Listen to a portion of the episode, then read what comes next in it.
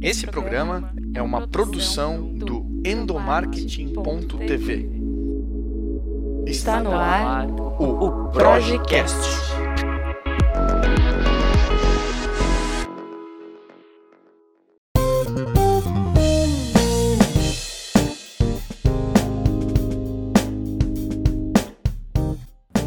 Oi pessoal, tudo bem com vocês? Eu sou o Igor Lima está no ar o Projecast, nessa temporada especial diretamente do Concar, o maior evento sobre gestão de pessoas do sul do país. Bem, e nesse Projecast a gente vai falar sobre os novos modelos de trabalho com ser super convidado, Marcelo, seja bem-vindo ao Projecast. Obrigado por topar e conversar com a gente. Valeu, obrigado, Igor. Ó, o Marcelo Nóbrega, gente, só para passar rapidamente um currículo rapidão aqui, hein, Marcelo? Consultor de inovação e tecnologia aplicada à gestão de pessoas na Falcone, investidor anjo e conselheiro de HR Techs. Sua experiência profissional inclui projetos de transformação de estratégia e cultura corporativa em empresas nacionais e multinacionais, num contexto de aquisições, fusões, spin-offs e startups. Marcelo, É isso aí. É isso aí. É e isso tem aí. muito mais, né? Tem mais algumas Ah, coisas. a gente faz só um resumão aqui, né? Querendo entrar nesses assuntos, a gente cobre também. Vamos lá.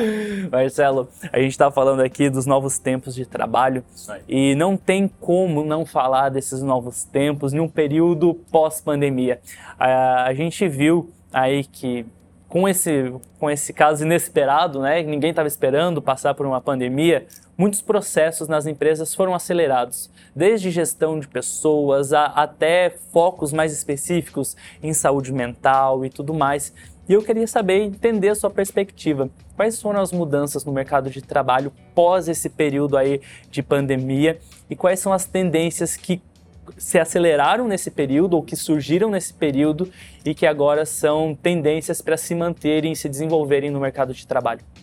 Legal, Igor. O, o- o tema é que aconteceu muita coisa ao mesmo tempo, né? Muita. O, o período acelerou várias tendências que vinham ocorrendo, vinham se desenvolvendo no seu ritmo normal, mas no intervalo aí de dois anos as coisas foram aceleradas e uma por cima da outra, né? Então, algumas coisas que eu comentei né, no, no- no- na plenária aqui do, do evento hoje, né? Por exemplo, é, longevidade. Nós estamos vivendo mais tempo do que nossos antepassados. né? E se a gente está vivendo mais tempo, a gente também vai trabalhar mais tempo. Então, que esse trabalho seja interessante, não é? Primeiro ponto. Que a gente tenha mais poder de escolha de onde a gente quer estar, com quem a gente quer se associar, o que, que a gente quer aprender, o que, que a gente quer fazer. É, então, a história de trabalhar numa empresa, em duas empresas, talvez a vida inteira, não vai mais acontecer, porque a gente vai trabalhar 70 anos e as empresas, na média, vivem 15 anos apenas. E por que não a gente ter várias carreiras diferentes ao longo desse período também? A gente estudar e trabalhar para ser esse profissional multicarreira. Acho que muito mais gente vai ter esse perfil daqui para frente.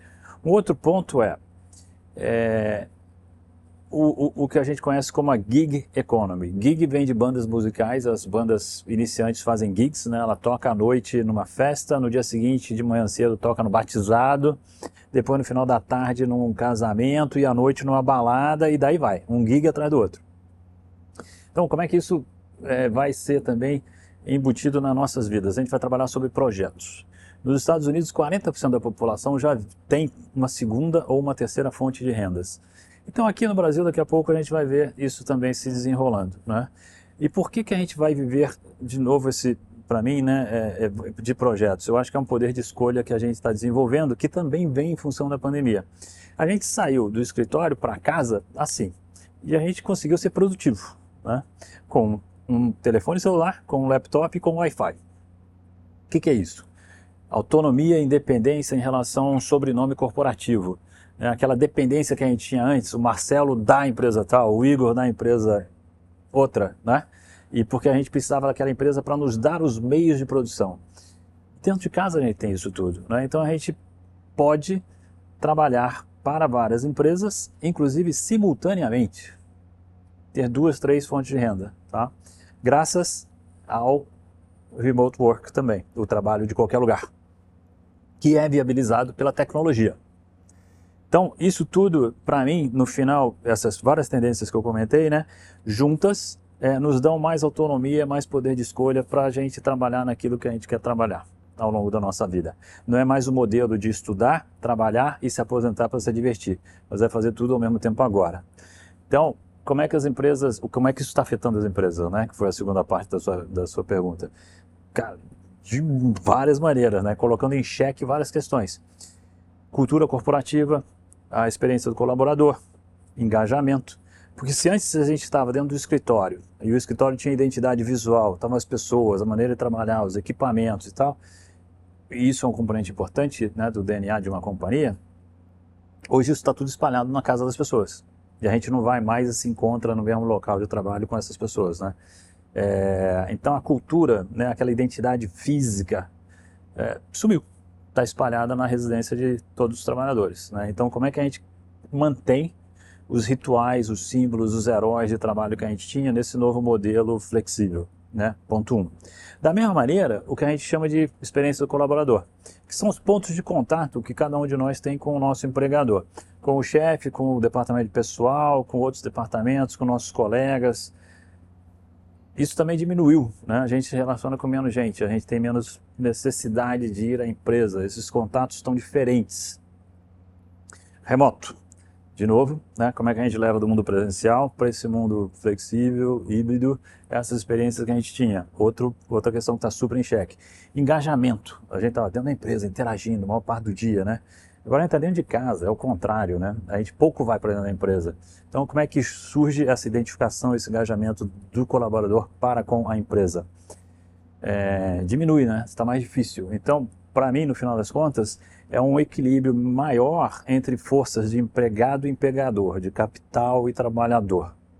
E aí coloca uma tremenda pressão no que é a gestão de pessoas e nas pessoas que estão em posição de liderança dessas equipes que estão nesse trabalho híbrido. Ah, excelente. E se a gente está falando de mudança, não tem como a gente também falar dessa nova geração que está no mercado de trabalho. Houve uma mudança é, natural aí do comportamento das pessoas hoje é, em relação ao mercado de trabalho e que hoje as empresas elas precisam se adaptar a essas mudanças para reter talentos, seja na cultura corporativa, seja na forma, no formato de trabalho híbrido, remoto, presencial e tudo mais.